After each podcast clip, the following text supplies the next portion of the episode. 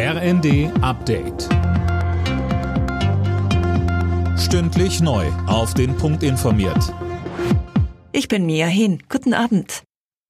Wir haben mehr Durchhaltevermögen als Wladimir Putin. Das hat der Leiter der Münchner Sicherheitskonferenz Christoph Heusgen zum Abschluss des wichtigsten sicherheitspolitischen Treffens der Welt gesagt.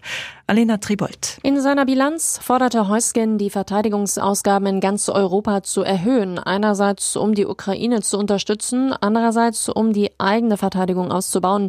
Weiter sagte Heusgen, er habe die Hoffnung, dass der Ukraine-Krieg im kommenden Jahr vorbei sein wird.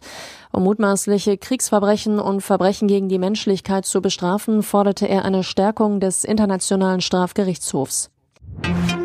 In Hanau ist heute der Opfer des rassistischen Anschlags vor drei Jahren gedacht worden.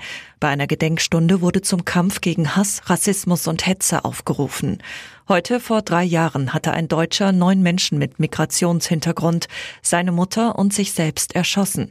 Bundesinnenministerin Nancy Faeser. Was wirklich wichtig ist, dass wir aus solchen furchtbaren rassistischen Anschlägen die entsprechenden Konsequenzen ziehen und ähm, auch nicht Ruhe geben. Der Täter hat versucht, die Opfer zu Fremden zu machen, aber das waren sie nicht.